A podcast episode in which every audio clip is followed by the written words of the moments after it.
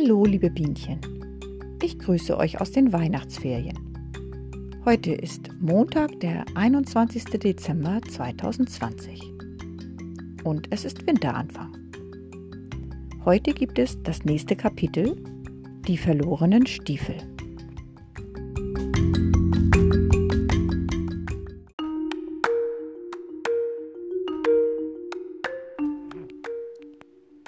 Wichteltods Weihnachtsmänner schubsten Julebuck und die Kinder aus dem Wagen. Nebeneinander landeten sie im Schnee. Im Weihnachtsland war es dunkel, aber es schneite nicht. Der Himmel war klar und voller Sterne. Ben und Charlotte froren entsetzlich, aber sie versuchten es nicht zu zeigen. Den Spaß sollte Wichteltod nicht auch noch haben. Ach, was für eine wunderbare Nacht, dröhnte er. Findest du nicht auch, Julebuck? Weißt du was? Ich werde dich als mahnendes Schokoladendenkmal für alle falschen Weihnachtsmänner auf dem See stehen lassen. Gut, was? Er lachte laut und gab Julebuck einen Schubs. Im Wohnwagen rumpelte es. Diese dummen Kobolde können es wohl nicht erwarten, dass ich sie mir vorknöpfe, was? Nein, Julebuck, erst kommst du dran. Wichteltod gab seinen Weihnachtsmännern ein Zeichen. Los, schmeißt ihn um, knurrte er. Schmeißt ihn um und zieht ihm die Stiefel aus. Nein, schrie Ben und schlug um sich. Nein! Da passierte es. Mit einem riesen Satz sprang Sternschnuppe aus dem Wohnwagen. In seinem Geweih saßen Emanuel und etliche Kobolde. Haltet das Vieh fest, brüllte Wichteltod, aber da rannte das Rentier ihn auch schon über den Haufen. Ächzend plumpste er in den Schnee. Seine Weihnachtsmänner ließen vor Schreck ihre Gefangenen los. Hierher, Julebuck, schrie Emanuel, und Julebuck schwang sich blitzschnell auf Sternschnuppes Rücken. Die Stiefel, rief Ben. Charlotte verstand sofort. Gemeinsam stürzten sie sich auf Wichteltod, der immer noch im Schnee lag und mit den Armen ruderte. Ben packte seinen linken, Charlotte den rechten Stiefel und dann zogen sie. Meine Stiefel, brüllte Wichteltod, meine Stiefel! Schnappt euch die Rotzgören, los! Seine Weihnachtsmänner stolperten auf die Kinder los. Wirf! rief Ben Charlotte zu. Wichteltods Stiefel segelten durch die Luft. Julebuck fing sie auf und Sternschnuppe galoppierte mit ihm hinauf in den Himmel. Wichteltod! rief Julebuck und schwenkte die Stiefel. Wichteltod, du hast noch 24 Sekunden. Nein, brüllte Wichteltod, ich krieg dich, ich krieg dich noch, Julebuck. Schnaufend rappelte er sich hoch und sprang auf roten Socken durch den Schnee. Gib mir deine Stiefel, schnauzte er den ersten seiner Weihnachtsmänner an. Los, her damit! Aber der machte, dass er wegkam. So schnell ihn seine Stiefel trugen, rannte er über den großen Weihnachtssee davon. Die anderen zwei sahen sich an und rannten hinterher. Nussknacker, schrie Wichteltod, packt sie! Ben fuhr herum. Die Nussknacker, die hatte er völlig vergessen. Da kamen sie schon auf den See gestampft, die riesigen Holzkerle. Fünf waren es. Oh nein, flüsterte Charlotte und griff nach Bens Hand. Holt ihre Stiefel, brüllte Wichteltod. Ihre Stiefel, ihr Holzköpfe. Aber Juleburg sprang mit Sternschnuppe einem Nussknacker über den Kopf und lachte laut. Deine Holzköpfe werden dir auch nicht mehr helfen, Waldemar, denn jetzt hast du nur noch zehn Sekunden. Neun, rief Charlotte und warf Wichtelton einen Schneeball vor die Knollennase. Acht, rief Ben. Sein Schneeball flog dem vordersten Nussknacker genau zwischen die Zähne. Sieben, schrie Charlotte. Waldemar hüpfte von einer Socke auf die andere und versuchte, eins der Kinder zu fangen. Aber er war nicht besonders schnell mit seinem dicken Bauch, und die Kinder schlüpften ihm unter den Händen weg. Sechs, fünf, vier, rief Juleburg und galoppierte den Nussknackern so knapp an der Nase vorbei, dass sie ins Wanken kamen. Wichteltods Weihnachtsmänner sprangen zwischen den torkelnden Riesen hindurch und verschwanden auf Nimmerwiedersehen in der Dunkelheit. Drei, rief Julebuck. Du gemeiner Schuft! Wichteltods Stimme überschlug sich vor Wut. Gib mir meine Stiefel! Wie ein Verrückter sprang er hoch, um eins von Sternschnuppes Beinen zu erwischen, aber er plumpste nur wie ein Mehlsack in den Schnee zurück. Zwei! Charlotte und Ben merkten die Kälte schon fast nicht mehr. Sie starrten nur Wichteltot an. Eins! sagte Julebuck und landete mit seinem Rentier wieder im Schnee. Null! Nussknacker! keuchte Waldemar Wichteltot, hob die Fäuste und erstarrte. Ein mattes Glitzern überzog seinen Mantel, seinen Bart, seine roten Socken. Und dann wurde er braun, schokoladenbraun, von den Stiefeln bis zur Mütze. Die Nussknacker machten noch einen Schritt, schlenkerten knarrend die hölzernen Glieder, drehten sich um die eigene Achse und krachten in den Schnee. Nur ein paar Schritte von den Kindern entfernt landeten die großen Köpfe. Julebuck stieg von Sternschnuppes Rücken und ging langsam auf Waldemar Wichteltot zu. Mit zitternden Flügeln und rotgefrorener Nase flatterte Emanuel hinter ihm her. Julebuck stellte Waldemars Stiefel neben ihn in den Schnee. Ist er jetzt wirklich aus Schokolade? flüsterte Charlotte und trat zögernd näher. Julebuck zwinkerte ihr zu. Willst du mal probieren? Er klopfte gegen den dicken Bauch. Es klang hohl, wie Schokoladenweihnachtsmänner eben klingen. Charlotte schüttelte sich. Gruselig. Sein Kopf war sowieso schon immer hohl, rief Kleckerbart. Die Kobolde saßen immer noch in Sternschnuppes Geweih und schlenkerten vergnügt die Beine. Stimmt, murmelte Julebuck. Nachdenklich betrachtete er Waldemars wütendes Gesicht. Er sieht nicht unbedingt netter aus als vorher, stellte Emanuel fest und kniff in Waldemars Schokoladennase. Mach's gut, Wichteltod, du alter Halunke, sagte Julebuck. Dann legte er Ben und Charlotte die Arme um die Schultern und stapfte mit ihnen zum Wohnwagen zurück. Sternschnuppe trottete hinter den dreien her. Schon von draußen hörten sie Mathilda zetern. Hey, lass mich raus, lass mich raus, du fetter Fiesling. Ben war als erster im Wagen und befreite sie aus der Tischschublade. Wo ist Julebuck? zwitscherte sie besorgt. Hier, Mathilda. Mit einem Lächeln hielt Julebuck ihr den Arm hin. Oh, es ist dir nichts passiert, rief sie und ließ sich erleichtert darauf nieder. So eine Freude, aber sie sah sich suchend um. Wo ist dieser Widerling Waldemar? Schokolade, krähte Dotterbart. Was? Mathilda kippte vor Überraschung fast von Julebucks Arm. Wie habt ihr das denn angestellt? Oh, Julebuck schob Sternschnuppe ein Stück zur Seite und schloss mit einem letzten Blick auf Wichteltod und seine Nussknacker die weiße Tür. Das haben wir eigentlich nur einem zu verdanken. Wem?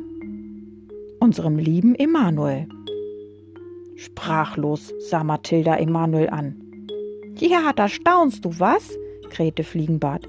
Er hat gewartet, bis Wichteltod mit euch draußen war, und dann, schwupps, hat er die Tür aufgeschlossen und uns geholt.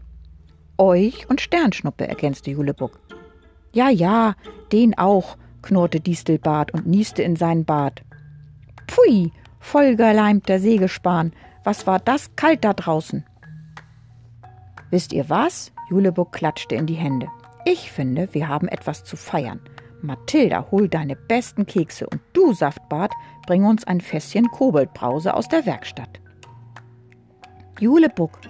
Ben wagte kaum die Frage auszusprechen, aber er musste es einfach wissen.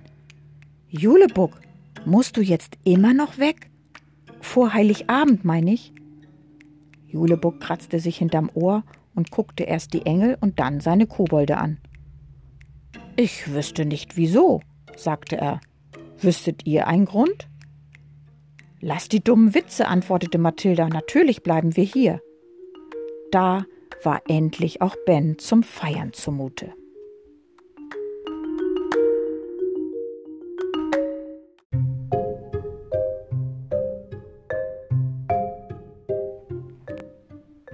Kein bisschen weihnachtlich. Bens Vater bekam einen Gips und nagelte die Flugtickets vor Wut an die Wand. Das Einzige, was ihn kurz aus seiner düsteren Stimmung riss, war Bens 2 im Mathe-Test und sein Versprechen, dass der nächste Test genauso gut sein würde. Bens Vater konnte natürlich nicht ahnen, dass er Bens Rechenfortschritte dem Weihnachtsmann und zwei folgenschweren Wetten zu verdanken hatte. Ben erzählte auch nichts von seinem Ritt auf Mikes Rücken, zweimal um den Schulhof herum in der großen Pause. Der Weihnachtsmann lebt, hatte Mike gerufen, nicht allzu laut, aber immerhin. Bens Vater hätte über sowas nur den Kopf geschüttelt. aber Ben hatte es einen Riesenspaß gemacht. Da die Stimmung zu Hause schlecht war, trieb er sich an den Nachmittagen vor Heiligabend mit Wutz und Charlotte herum. Hauptsächlich natürlich wegen Wutz, aber ein bisschen auch wegen Charlotte. Sie bauten eine ganze Menge Schneemänner, gingen zusammen rodeln und besorgten Weihnachtsgeschenke. Mit Charlotte machte das sogar Spaß. Willi, mit dem Ben sonst fast all seine Zeit verbrachte, war tödlich gekränkt. Also nahmen sie ihn ein paar Mal mit. Aber meistens schmollte er nur und warf Charlotte feindselige Blicke zu. Julebuck erteilte ihnen leider striktes Wohnwagenverbot für diese endlos langen letzten Tage. Wir sehen uns Heiligabend, sagte er, schob Ben und Charlotte freundlich aber bestimmt nach draußen und hängte ein Schild an die Tür mit der Aufschrift Auf keinen Fall stören. Vor seinem Fenster hing plötzlich ein Vorhang mit Tannenzweigmuster, auf dem Wohnwagendach funkelten ein paar Nordpolglühwürmchen wie herabgefallene Sterne, und der Rauch, der aus Julepucks Schornstein stieg, glitzerte wie Silberpuder. Um den Wagen herum begann es zu duften, nach Lebkuchen und Spekulatius, so stark, dass Leute, die vorbeihasteten, stehen blieben und schnupperten. Ben saß abends stundenlang am Küchenfenster, guckte über die Straße und stellte sich vor, was hinter Julebucks erleuchtetem Fenster geschah. Bei ihnen zu Hause roch es nicht nach Weihnachten, sondern nach Putzmitteln. Seit seine Mutter wusste, dass es nicht in den Süden ging, putzte sie wie der Teufel. Ben lieh sich Charlottes Räuchermännchen. Er klaute Zweige von der Tanne der Nachbarn und verteilte sie überall in der Wohnung, aber viel half das nicht, es roch immer noch wie in der Seifenabteilung von irgendeinem Kaufhaus. Erst am 23. kaufte Bens Mutter einen Weihnachtsbaum. Ben wollte einen mit Topf, einen, den er nach Weihnachten in den Garten stellen konnte, aber seine Mutter kam mit einer Blautanne zurück, die kleiner als Ben war, aussah wie ein Plastikbaum und genau in Oma Friedas Tannenbaumständer passte. Der 24. Dezember kam und war ein wunderbarer Tag. Schon vor Sonnenaufgang fing es wieder an zu schneien. Als Ben zum Frühstück runterkam, zündete seine Mutter gerade ein paar Kerzen an und auf jedem Teller lag ein Schokoladenstern. Frohe Weihnachten, Ben, sagte sie.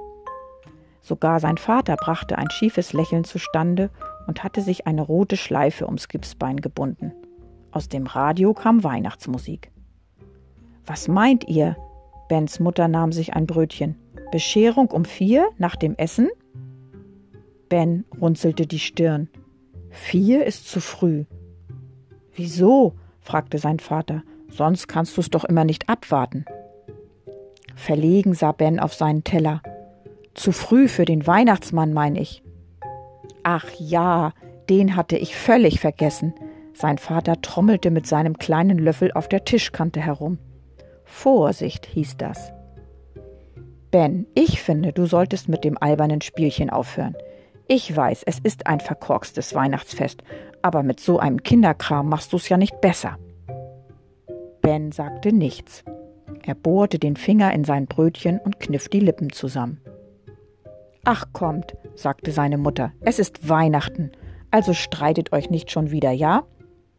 Wir streiten uns gar nicht, sagte Bens Vater aber ich möchte wissen, warum er immer wieder mit diesem Weihnachtsmann-Gerede anfängt. Es klingelte an der Haustür. Geh schon, sagte Ben. Vor der Tür stand Charlotte. Ihr Haar war voller Schneeflocken. Wutz stieß Ben freundschaftlich mit der Schnauze gegens Knie. Frohe Weihnachten, sagte Charlotte und gab Ben mit verlegenem Lächeln ein Päckchen. Kannst es ruhig schon auspacken. Danke, Ben kraulte Wutz den dicken Kopf. Er war furchtbar verlegen, weil er kein Geschenk für Charlotte hatte. Willst du deine Freundin nicht hereinbitten? fragte seine Mutter. Danke, aber das lohnt nicht, ich muss gleich zurück, sagte Charlotte. Wir müssen meine Tante noch vom Bahnhof abholen. Wie nett. Na dann, frohe Weihnachten, sagte Bens Mutter und verschwand wieder in der Küche. Leider ist meine Tante kein bisschen nett, flüsterte Charlotte. Was meinst du, wann kommt er? Ben zuckte die Schultern. Wenn's dunkel wird? Oh je, seufzte Charlotte. Das ist doch noch so lange hin, was? Nun pack schon aus, ich muss los. Ungeschickt fummelte Ben mit der Schleife herum. Als er das Papier auseinanderriss, fielen ein Marzipanbrot und ein kleines Plastikrentier heraus. Ans Geweih hatte Charlotte kleine Glöckchen gebunden.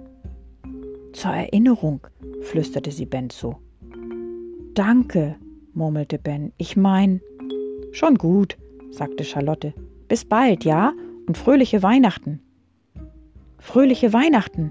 Ben sah ihr nach, als sie durch den Schnee davonstapfte. Sein Blick wanderte zu Julebucks Wagen. Nichts rührte sich dort, nur der silbrige Rauch stieg immer noch in den Himmel. Scheußlich diese Warterei, dachte Ben und zuckte zusammen, als seine Mutter ihm auf die Schulter tippte. Wo bist du denn nur mit deinen Gedanken? Nettes Mädchen. Aber jetzt Tür zu, es wird kalt. Sie strich Ben durchs Haar und schob ihn ins Wohnzimmer. Komm, wir schmücken den Baum. Ben mochte den komischen kleinen Baum immer noch nicht besonders, aber mit jeder Kugel, die er auf die stacheligen Zweige hängte, wurde ihm ein bisschen weihnachtlicher zumute. Sonst redete seine Mutter ihm immer dazwischen, wenn sie zusammen den Baum schmückten. Nein, das ist zu viel Lametta. Oder die Kugel hängst du besser dahin, mein Schatz. Aber heute ließ sie ihn einfach machen. Nur als Ben den dicken Weihnachtsmann, der genauso aussah wie Waldemar Wichteltod, einfach im Karton ließ, protestierte sie. Aber den setzen wir doch immer auf die Spitze. Wieso magst du den denn plötzlich nicht mehr? Der, der, Ben hängte einen kleinen Holzengel an die Spitze. Der sieht nicht echt aus. Nicht echt? Seine Mutter holte den Weihnachtsmann aus dem Karton und hielt ihn Ben unter die Nase. Aber wie soll denn ein Weihnachtsmann sonst aussehen? Na eben anders, sagte Ben. Seine Mutter schüttelte den Kopf. Also Ben, manchmal bist du wirklich etwas wunderlich, murmelte sie, aber der Waldemar Weihnachtsmann kam zurück in seine Schachtel. Als der Baum fertig war, legte sie Ben den Arm um die Schultern und drückte ihn an sich. Schön, sagte sie. Du wirst sehen, es wird ein schönes Weihnachten, auch ohne Weihnachtsmann. Auf einen Spazierstock gestützt humpelte Bens Vater herein. Die Krücke, die der Arzt ihm gegeben hatte, stand im Schrank. Er weigerte sich, sie zu benutzen. Reichlich voll, stellte er fest, als er den Weihnachtsbaum sah, und fing sich einen warnenden Blick von Bens Mutter ein. Wie spät ist es? fragte sie. Zwölf. Oh je, so spät schon? Da hätte ich ja längst mit dem Kochen anfangen müssen. Schwupps, war sie in der Küche verschwunden. Zu Weihnachten kochte Bens Mutter immer etwas Ausgefallenes. Sein Vater liebte das, Ben nicht. Er mochte keine ausgefallenen Sachen und er mochte es nicht, dass seine Mutter fast den ganzen Heiligabend in der Küche stand und er sich mit seinem Vater die Zeit vertreiben musste. Denn das konnte ziemlich anstrengend sein. Meist flüchtete Ben deshalb an den Weihnachtsnachmittagen zu Willi, aber der war immer noch beleidigt wegen Charlotte. Bens Vater ließ sich mit einem tiefen Seufzer auf dem Sofa nieder. Wie wär's mit einem kleinen Spielchen? fragte er. Die Frage hatte Ben befürchtet. Sein Vater mochte Spiele, aber nur ganz bestimmte, die mit den Fragekärtchen. Wissensspiele nannte er sie und er nahm sie sehr ernst. Bei jedem Kärtchen spitzte er genüsslich die Lippen, bevor er Ben die Frage stellte. Und kannte der die Antwort nicht, dann hatte das unweigerlich einen langen Vortrag zur Folge. Nein, Ben hatte keine Lust auf ein Spielchen. Ich muss noch Geschenke einpacken, sagte er. Ach, die bringt nicht der Weihnachtsmann? fragte sein Vater. Na ja, dann gib mir mal die Fernbedienung, vielleicht gibt es ja ausnahmsweise mal was Interessantes. Na ja, immer noch besser als Weihnachten auf Mallorca, dachte Ben und verzog sich auf sein Zimmer. Er setzte sich an den Schreibtisch vors Fenster, packte die Autozeitschrift für seinen Vater und das Kochbuch für seine Mutter ein und sah hinaus in den fallenden Schnee.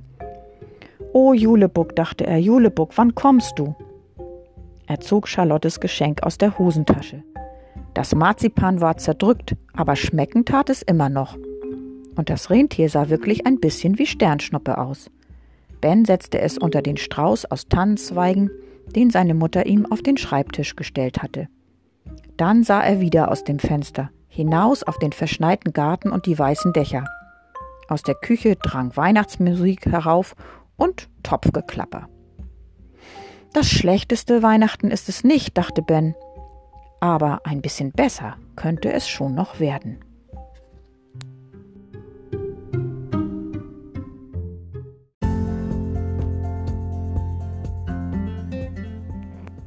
Ja, liebe Bienchen, ihr wisst natürlich, auf wen Ben so sehnsüchtig wartet. Mal schauen, ob es klappt. Das werde ich euch in meinem nächsten Podcast vorlesen. Bis dahin sage ich erstmal Tschüss, eure Frau Heidmann.